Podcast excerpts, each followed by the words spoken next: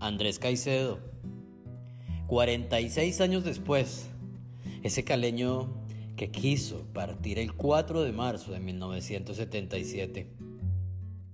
Ese caleño al que la literatura colombiana del siglo XX le abraza y le abrazará, porque se fue digno.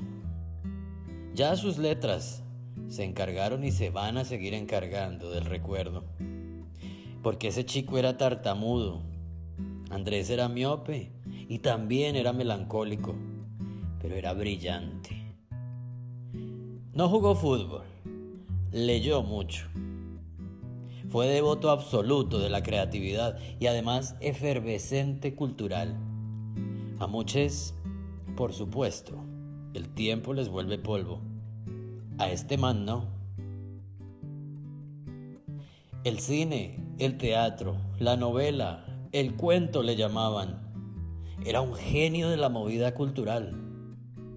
Por allá en los setentas empezó con la escritura de relatos, pero también empezó con su afán por la muerte, porque este tema le obsesionaba.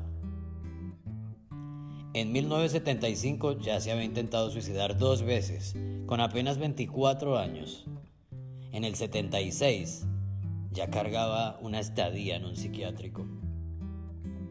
Para su final, en 1977, cuando se suicida, deja dos cartas. Una para Patricia Restrepo, su compañera, y la otra para el crítico español Miguel Marías. Porque para este man vivir más de 25 años en este mundo hostil, pues no tenía sentido. Entonces, que viva la música.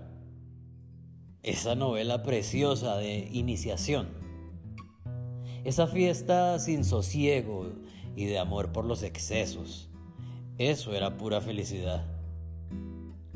Para este man el pacto con la muerte de María del Carmen Huerta fue lo máximo. Ella como protagonista de su novela. El rock, la salsa y obviamente las drogas. Porque cómo no. Ese amor por su Cali, y aquel río Pance.